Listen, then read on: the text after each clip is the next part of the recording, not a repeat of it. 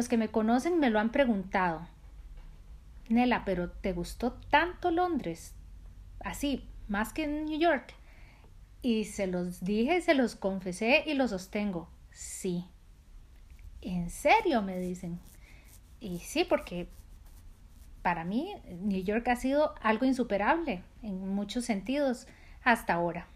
Y creo que también por eso me tomé mi tiempo para asimilar todo lo que viví en esos 42 kilómetros en una ciudad que es muchísimo más de lo que yo esperaba, con gente increíble y tenía que ponerle música a esto y por eso eh, hace unas, unos días que escuché a la filarmónica cantando los éxitos de Queen dije, por supuesto, tengo que poner un poquito de música a esto porque si no fuera por, por esas melodías y por la emoción de, de todo lo que Londres le ha dado a, a la historia de nuestras vidas, a la cultura pop, Uf, tantas cosas. Si no hubiera sido por eso, yo no hubiera llegado tan feliz a la línea de meta. Pero hoy lo que quiero es relatarles lo que pasó ese día ese domingo que me hace mucha falta y que si pudiera regresar el tiempo lo haría muchas veces porque me la pasé súper bien.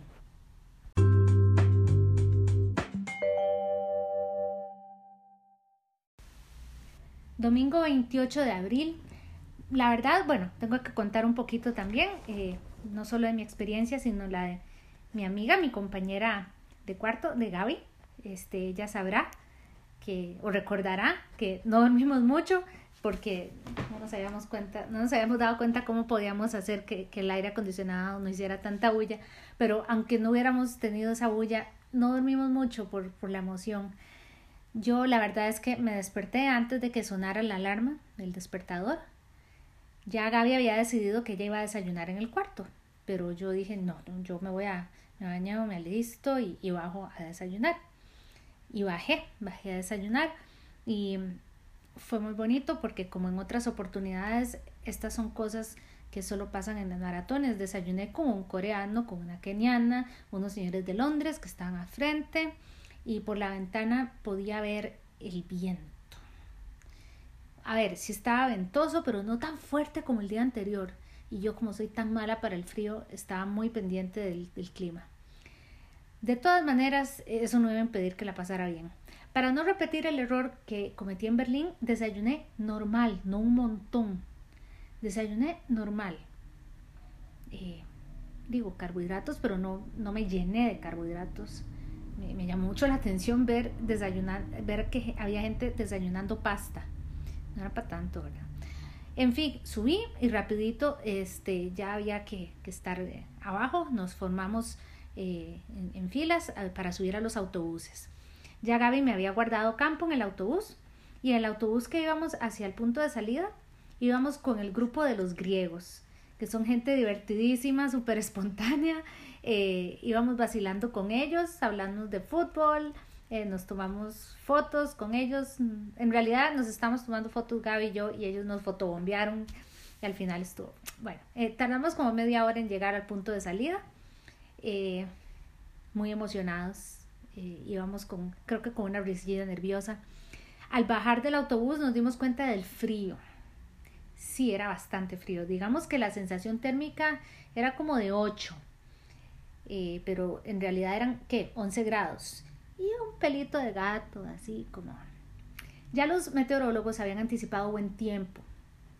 Eh, la verdad es que estuve muy pendiente de los eh, boletines meteorológicos en la televisión y ellos eran muy específicos y muy puntuales y siempre dijeron no se preocupen corredores para la maratón van a tener el clima perfecto eh, igual para mí era un chiflón y unas nubes grises era lo que y yo decía bueno si vamos a correr así no importa a ellos les encanta el frío a mí no caminamos entre la gente buscando nuestros corrales nuestro corral tenía un toldo para eh, protegerse del frío. Eso me pareció una súper buena idea, como yo no había visto eso en otras maratones. Claro, tener un toldito para hacerse un, puñito ahí mientras espera. Y eh, entramos al, toldo y no, no, es que había sillas ni nada, no, se sentaban en, imagínense como unas canchas de fútbol con, con ese toldo o varios toldos de esos. Entonces nosotras entramos al toldo, nos sentamos y empezamos a disfrutar de, de observar y, y de pasarla, pasar ese ratito de, de emoción y de ansiedad con una fauna de corredores muy particular. Y digo fauna porque en serio la gente que corre la maratón de Londres es distinta. Eh, empezamos a ver ahí mismo, mientras esperábamos, a los disfrazados. Sí, ya ustedes habrán visto eh, el tipo que se disfrazó de Big Ben y todo eso, pero a ver, ese es uno de miles, porque yo no entiendo por qué particularmente en Londres tanta gente se disfraza. Y estábamos ahí, unos de pie, otros sentados, otros acostados, algunos desayunando, eh, otros poniéndose sus disfraces, pintándose la cara. Estábamos muertas de risa viéndolos. Eh, a mí me dio mucho frío, entonces alguien me vio tiritando probablemente y cuando me di cuenta tenía una cobijita encima. Una muchacha que estaba ahí hablando con, con sus amigos y, y, se había quitado su, su cobija, me la puso a mí. O sea, ni siquiera me dijo, ¿tenés frío? ¿Querés? O sea, me la puso. Una desconocida. ¿Quién? ¿Por qué? No sé, pero yo la amo, qué, qué lindo gesto. Y le dije, hey, muchísimas gracias. Qué gesto tan lindo. Y ella siguió en lo de ella, este, ellos siguieron conversando y yo me hice un puñito. La gente hablaba, compartía, eh, por allá los italianos cantando el himno Fratelli d'Italia y todo el asunto yo en el suelo eh, comencé a ver piernas, no, no a verles las piernas, a ver piernas, a ver pies, a ver tenis. Eh, es el toldo de gente más lindo que voy a, recordar en mi vida. La verdad es que verlos a todos, eh, cada uno, pues sí, cada, cada corredor antes de, correr maratón está en su mundo, pero estábamos compartiendo y, y estábamos todos pegados unos a otros. Entonces, sin querer, queriendo, compartíamos muchísimo. Porque, por ejemplo, cuando uno espera en New York, eh, si usted quiere, se hace un, a un ladito y, calladito y espera. Pero ahí estábamos todos pegados. Eh, en fin, ya llegó el momento, solo faltaba comenzar a, ir a formarse a los corrales. Gaby y yo nos, despedimos, cada una se fue a, a su punto de salida ¿Y qué fue aquel frío? Ahí sí dije, no jodas, ¿cómo es que no me puse más chuica, Dios mío? Pero recordé lo que dijeron los meteorólogos y yo dije, estos no se van a equivocar, ahorita mejora, pero de verdad yo estaba tiritando. Y es que yo corrí eh, con una camiseta eh, sin mangas, pero en ese momento yo quería ponerme cualquier cosa que tiraban al suelo, no lo hice. Eh, nos fuimos moviendo hacia la salida en fila, poco a poco, Aquí no son de ponerte una música particular ni, ni estallar un petardo, sencillamente comenzamos a movernos. Las muchachas íbamos tiritando. ¿Qué les puedo decir? Eh, se me había olvidado que el que daba la, la voz de salida era el tenista, este tenista famoso. Ya se me fue la onda, ¿cuál? Ahorita me acuerdo. Este. Y ya, es el cuando me di cuenta, estábamos en, en el arquito de salida, porque los corrales se juntan eh, en, cada, cada salida por aparte y llega un punto en el que nos juntamos todos. Andy Murray era. La cosa es que cuando me di cuenta, estaba caminando, luego trotando y start. Y comenzó. Déjenme parar un momentito. Comenzó lo que iba a ser el domingo más vacilón que yo recuerdo en mis años recientes.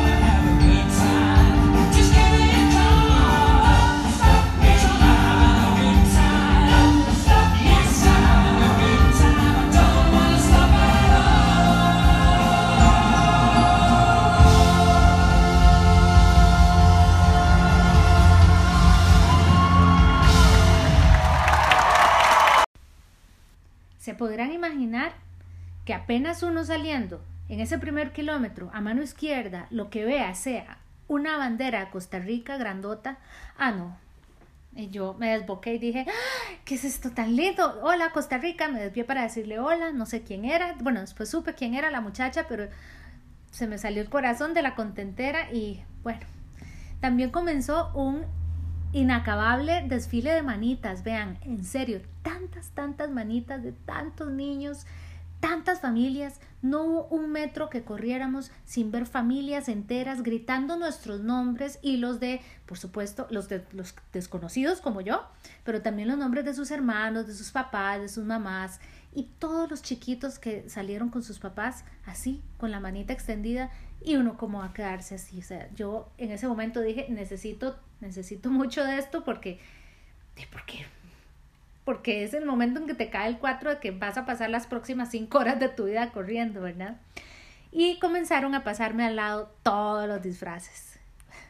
Es cierto, un, un chaval ahí con un tutú, eso se ve en cualquier lado, hasta aquí en San José. Pero es que no, les digo, disfraces ya absurdos, de elaborados o de incómodos. Me pasó a la izquierda un Shrek, o sea, todo el chavalo pintado de verde, la cara, las orejas, todo el disfraz perfecto de Shrek. A la derecha, al rato me pasa un rinoceronte que todavía no estoy segura con qué técnica hicieron ese disfraz. Loquísimo, buenísimo. Al rato, eh, unos chavalos que hacían juntos un dragón chino.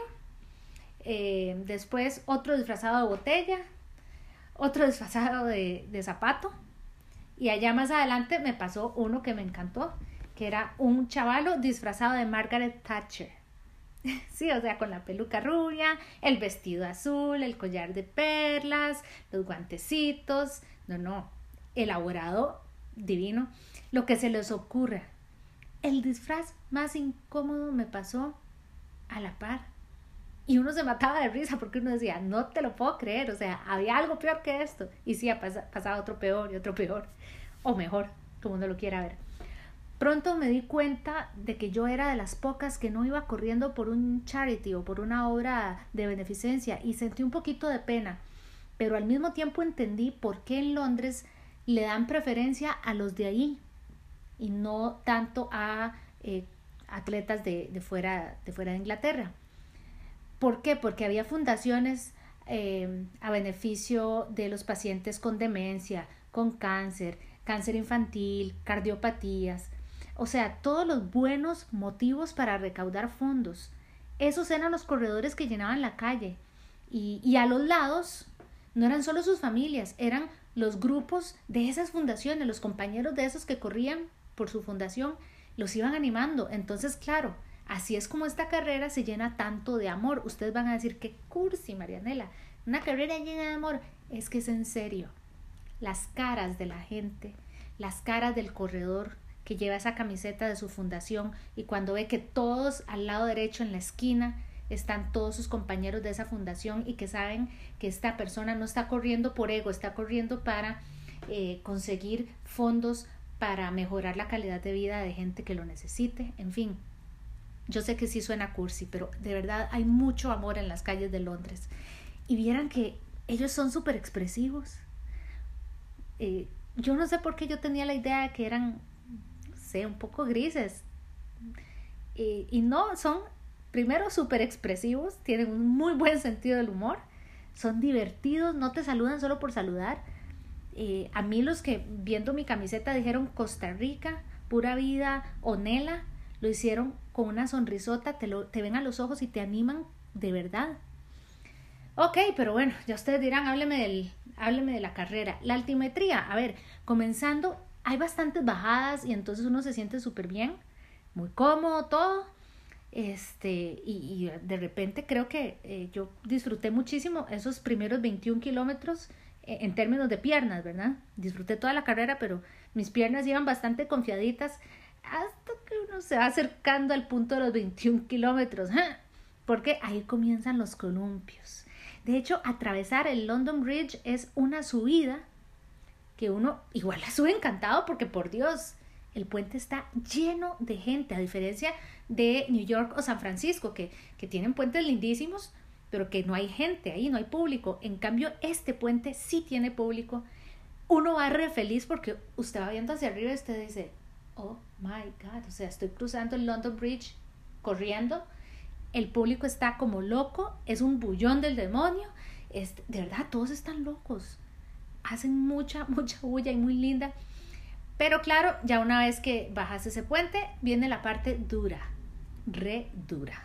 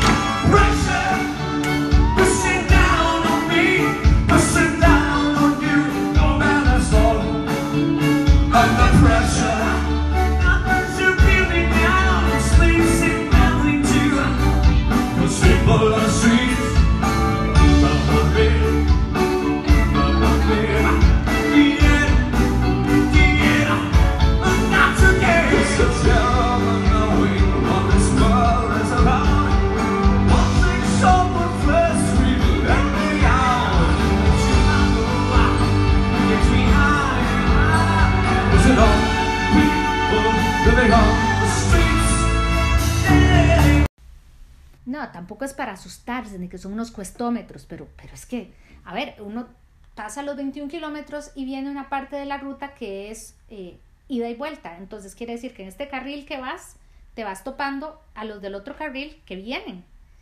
Y ya con solo verles la cara que traen, uno dice, ¡eh, eh, entonces uno con solo ver que, pues sí, muy chiva que uno viene bajando, ellos vienen subiendo y uno dice, ¿qué me irá a tocar en qué parte? Aunque uno se estudie la ruta, uno no se lo espera ya viviéndolo. Y yo volví a ver en qué kilómetro iban ellos. Era el 35 y yo apenas iba a entrar a los veintitantos y, yo dije, ok, bueno, si viene la columpiadera y que es tanto, lo que tiene que hacer es pasarla. Tal vez es la parte un poquito menos atractiva de la ciudad o no estoy diciendo que es feo, ¿verdad? Todo Londres es precioso y sigue teniendo un ambientazo. Es que en serio, esta gente está loca. Eh, yo tuve la fortuna, la... De verdad creo que esto también hizo mucho la diferencia para mí. En el kilómetro veintipico volví a ver a la familia Penterudakis, que son eh, la familia griega que conozco desde París. Eh, ellos, eh, aparte de que los conocí en París, los vi en Atenas, me los volví a encontrar en New York y nos hemos, nos hemos mantenido eh, siempre en contacto. El papá de esa familia es un corredor increíble que venía de hacer Tokio y de, eh, tener su medalla de, los seis, seis majors. Ellos estaban en Londres esperando a Kiki, que es su hija mayor que vive en Londres y que estaba corriendo la maratón. Entonces ya ellos me habían dicho, mira, nosotros vamos a estar por aquí, por este punto Vamos a esperar a Kiki para saludarla y también te vamos a esperar a vos. Y la verdad es que ellos no tenían por qué hacer eso por mí. Eh, ver a, verlos a, ellos, a, a, Nikos y a Elizabeth, era como toparme a mis papás también y me, me emocionó mucho que, que, me esperaran. Me dio un subidón de energía y porque ya lo empezaba a necesitar. Eh, en, ese, eh, en, esa parte de los veintitantos kilómetros ya uno empieza, a ver, es otra parte distinta de la ciudad, como les decía. Eh, hay un muelle, hay un retorno, se ve un barco y ya uno comienza a sentir las piernitas, ¿verdad? Cansadas. Y estaba lloviendo ligerito, apenas para mojar. Ya no estaba teniendo, ya yo no tenía frío, por supuesto, ya estaba con toda la, ya está, ya me había calentado, pero yo decía, ojalá que no llueva. En fin, ya ir llegando hacia los 30 kilómetros dije, mm, creo que voy a necesitar ayuda extra. Entonces aquí es donde, por eso he puesto música en este, en este episodio. Cambié de playlist en, en, de lo que venía oyendo y entonces sentí otro subidón, otro subidón. Yo venía escuchando mi, mi música normal de correr, pero en esta parte dije, esto va a estar duro porque me estoy cansando y ya vienen las subidas que había visto de ida. Así que puse mi playlist que se llama London, lo, hice en Spotify.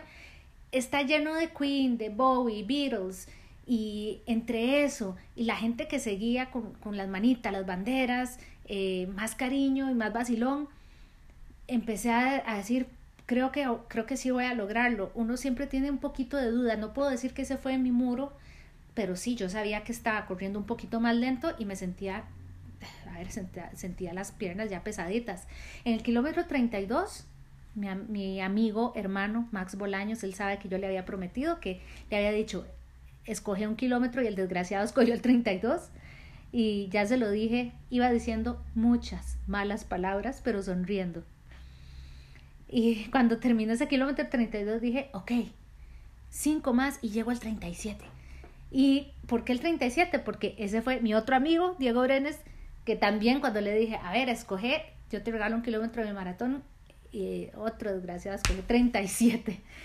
Pero ahí pasó algo muy lindo en el kilómetro 37 y es que comencé a ver más edificios emblemáticos, más paisajes que sin haberlos visto, a ver, sin, sin haber estado antes en Londres, ya empecé a decir, oh, suave, estoy llegando eh, a Londres, a Londres, perdón, turístico, no sé cómo decirlo. La hidratación era tan buena que tiré mi botella. A ver, yo andaba, todo el tiempo anduve eh, una botella de mano con NUM, pero de verdad estaba no solo cansada de cargarla, sino que dije, hey, yo vengo súper bien hidratada, ya más bien estoy, no quiero tomar exceso de hidratante ni tomar más agua de la cuenta. Así que los últimos cinco kilómetros dije, la verdad es que voy a correr cómoda, bailando, cantando, sonriendo, tiré a la basura o por ahí, yo no sé dónde quedó la pobre botella, después me hace falta. Eh, me di cuenta que un señor que iba delante de mí estaba muerto de risa porque me oyó que venía cantando, qué sé yo, canción de los Beatles. Seguro pensó que Pola, esta latina, viene aquí a cantar Beatles. Ay, señor, o sea, no he dejado de pensar en los Beatles desde que, desde que supe que iba a correr Londres.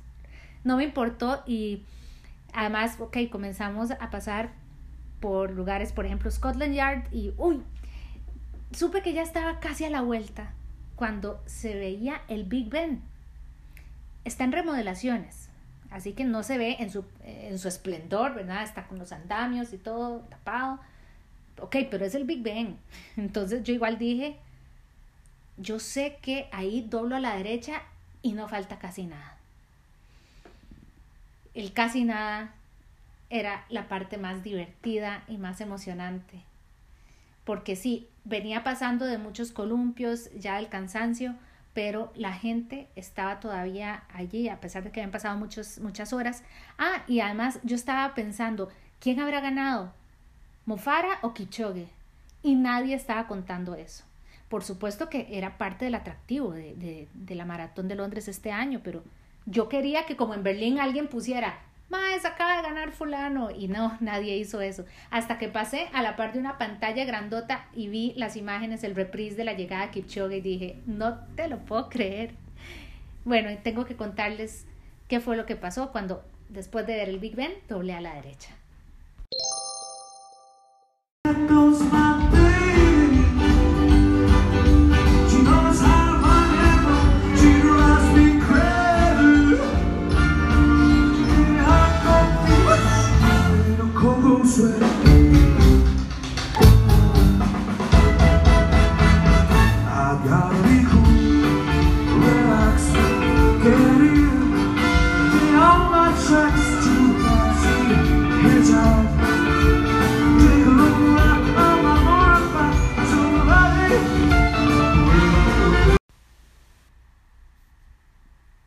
Comencé a recuperar un paso con el que me sentía cómoda, no venía rápida.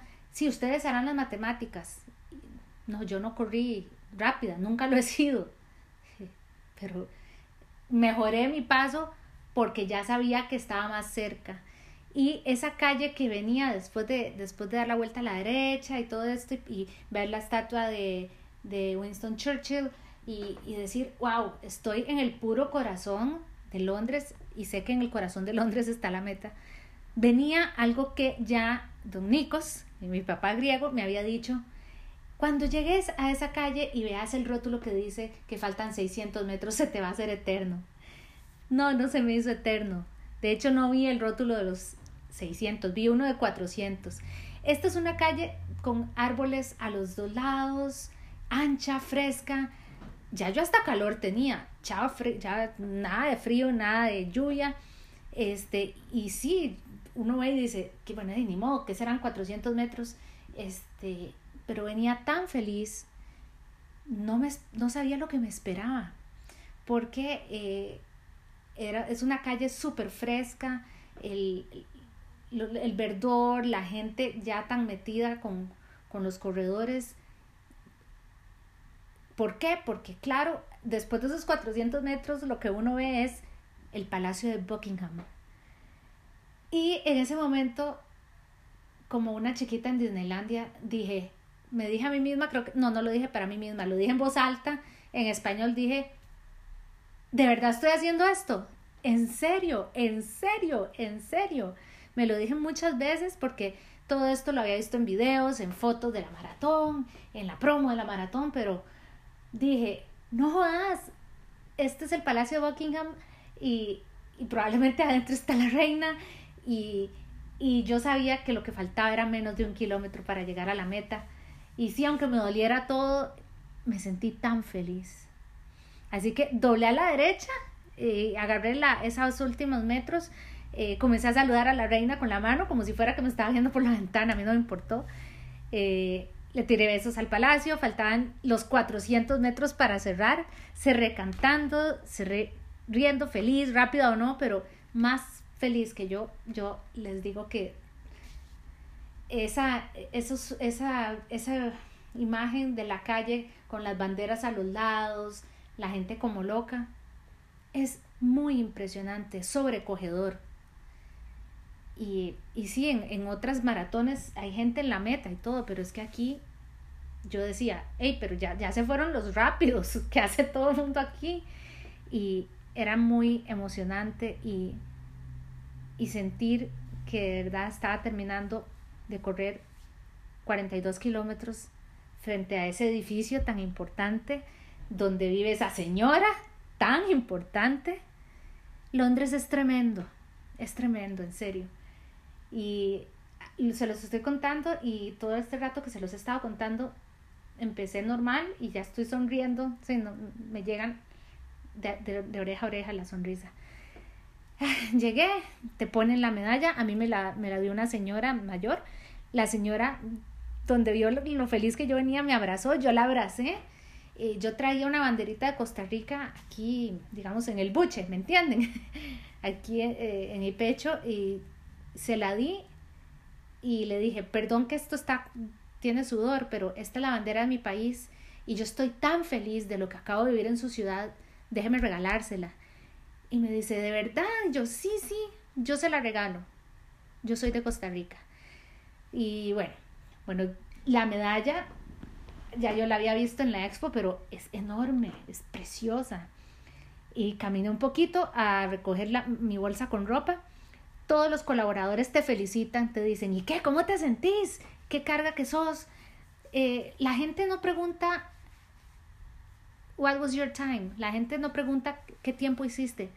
Todo el mundo te dice, Hey, did you finish? Wow. El did you finish lo escuché no solo en la meta, sino los días después de la carrera. Porque ellos no están tan obsesionados con el tema de los récords o los tiempos. Pues sí, ya había, de por sí ya había ganado Kipchoge y después de Kipchoge todos los demás somos los que no ganamos y qué. O bueno, los que no llegamos de primero. Porque claro que ganamos estuvo súper vacilón, en serio. Al salir eh, había que subir unas gradas, pura vida. Yo, ¿cómo es que la salida tengo que subir gradas? Vi algo que nunca había visto en, en otros eventos así. Yo pensaba que no pasaba. Era un chavalo que pidió un micrófono y le pidió la mano a la novia y los dos acababan de correr la maratón. La novia había hecho Boston eh, un par de semanas antes. Eh, fue muy vacilón. Y la muchacha en el video que yo lo grabé la gente dice que no se ve muy emocionada. Y hello, o sea, acaba de correr 42 kilómetros, viene retostada, pero sí le dijo que sí.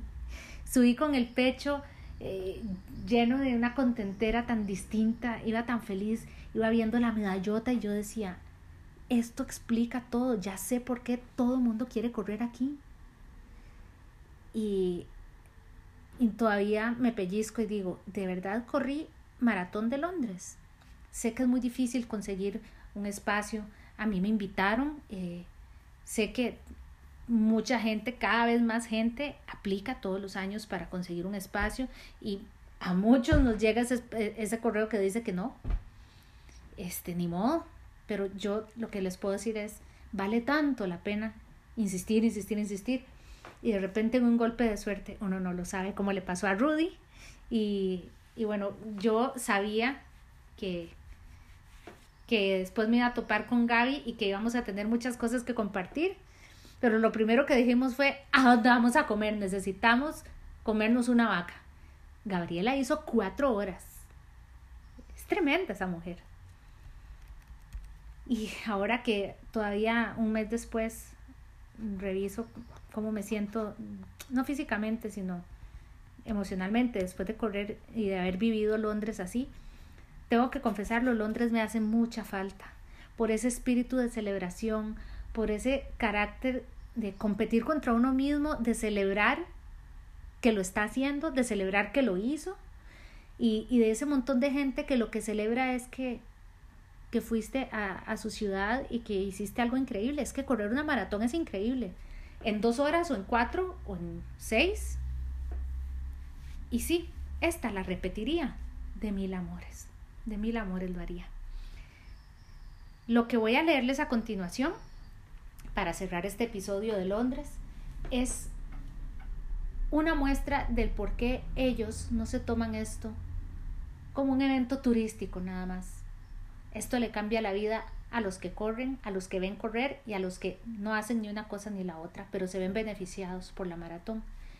En una de las estaciones del metro, en una pizarra, me encontré una poesía escrita por, eh, por alguien, eh, un tipo que está ahí en Twitter, que dice All on Board, eh, y es como una poesía que la pusieron en la pizarra para que la viéramos los corredores ese día.